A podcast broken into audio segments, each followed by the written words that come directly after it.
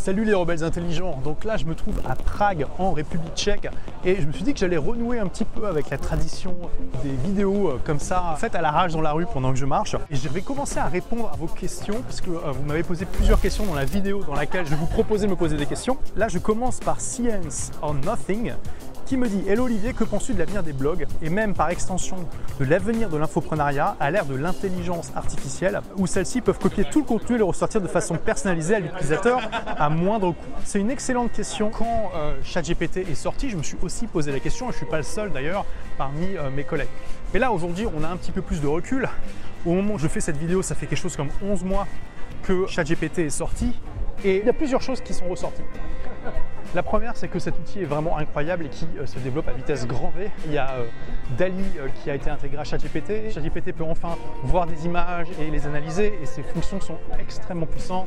Et les plugins qui sont sortis, maintenant ChatGPT a accès à Internet, etc., etc. On sait que non seulement ces outils sont déjà incroyables et qu'en plus ils évoluent à vitesse grand V. Logiquement, ils vont suivre au minimum la loi de Moore et donc tous les deux ans, ils vont devenir au moins deux fois meilleurs. Deuxième constatation, c'est que ça s'est pas répandu dans la société aussi vite que je le pensais. Alors clairement, ChatGPT, c'est une des applications qui a eu la popularité la plus rapide de l'histoire. Ils sont passés de 0 à 100 millions d'utilisateurs en quelque chose comme euh, deux mois, ce qui est juste extraordinaire. Mais en même temps, quand tu regardes autour de toi le nombre de personnes qui utilisent vraiment pour travailler et pour euh, bien faire des choses plus rapidement, il n'y en a pas tant que ça. Et pas autant qu'il devrait y avoir par rapport à ce que cet outil apporte.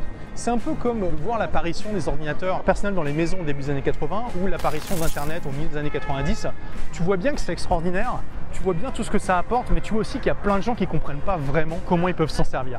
Et je pense que là, on est vraiment à ce moment clé actuellement dans l'adoption de la technologie où ceux qui s'y sont mis, ce sont les early adopters et qu'on a encore finalement pas mal de temps avant que ça se répande vraiment dans la société. Je pense que ça sera plus rapide qu'avec les ordinateurs et qu'avec Internet, mais qu'on a quand même encore pas mal d'années. Quand tu regardes les échecs, et pourquoi c'est intéressant de regarder les échecs?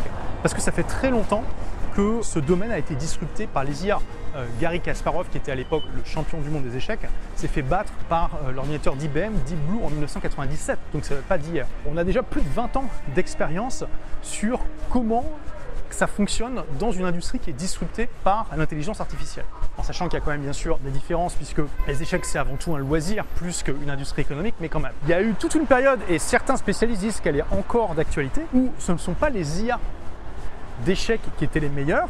Ah, vous allez me dire, mais attends Olivier, tu viens de nous dire qu'elles sont meilleures. Oui, mais attention, les IA sont meilleures que les humains, mais il y a une combinaison qui permet de battre les IA. Et qu'est-ce que c'est cette combinaison? C'est tout simplement les joueurs humains avec les IA.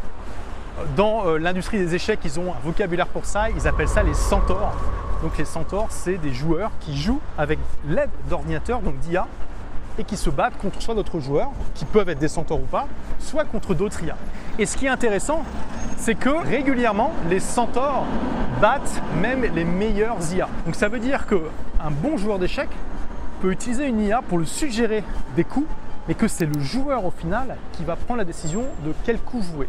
Et cette combinaison a une bien meilleure performance que l'IA toute seule. Alors il y en a qui disent que maintenant, avec euh, les nouvelles IA de ces dernières années, euh, c'est fini cet avantage, d'autres qui disent que ça l'est pas. Mais bon, il faut savoir que cette période, même si on a n'est qu'aujourd'hui elle disruptée, elle a duré 20 ans. Et je pense qu'il va vraiment y avoir une énorme période pendant laquelle les infopreneurs centaures, c'est eux qui vont remporter la mise parce qu'ils vont avoir un avantage injuste sur les gens qui sont juste des êtres humains qui n'utilisent pas les IA, ça c'est certain, mais aussi sur ceux qui utilisent que les IA.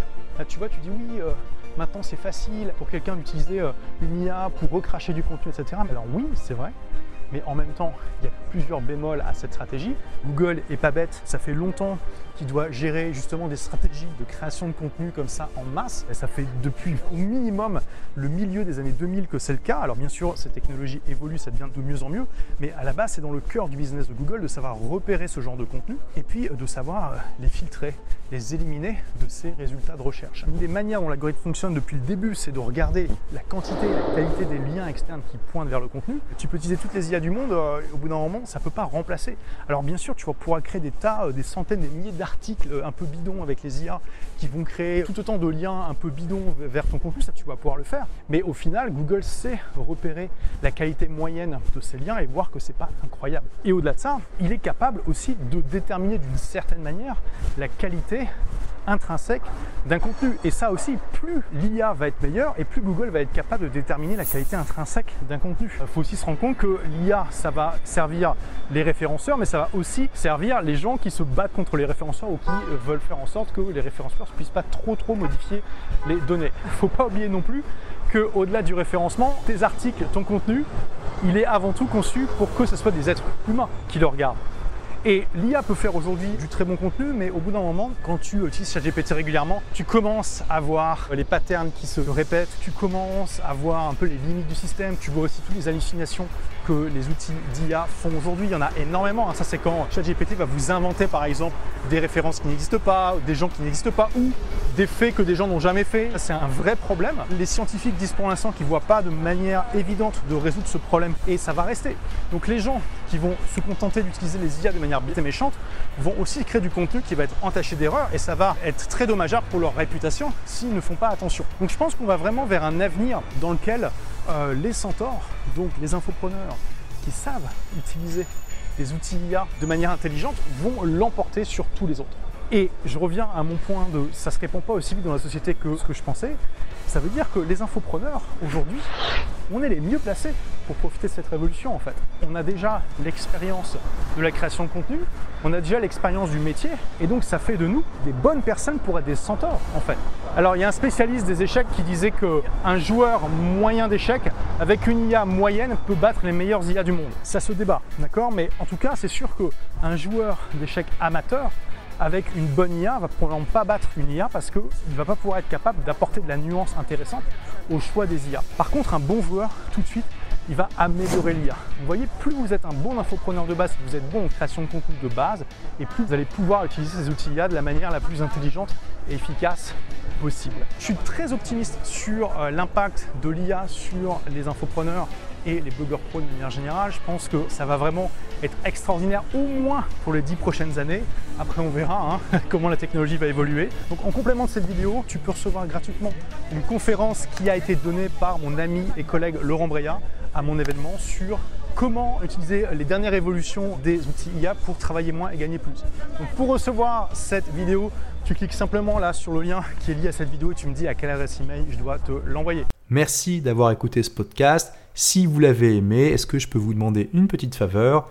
Laissez un commentaire sur iTunes pour dire ce que vous appréciez dans le podcast tout simplement. Ça aidera d'autres rebelles intelligents comme vous à trouver le podcast et puis à être inspirés tous les jours ou presque par lui.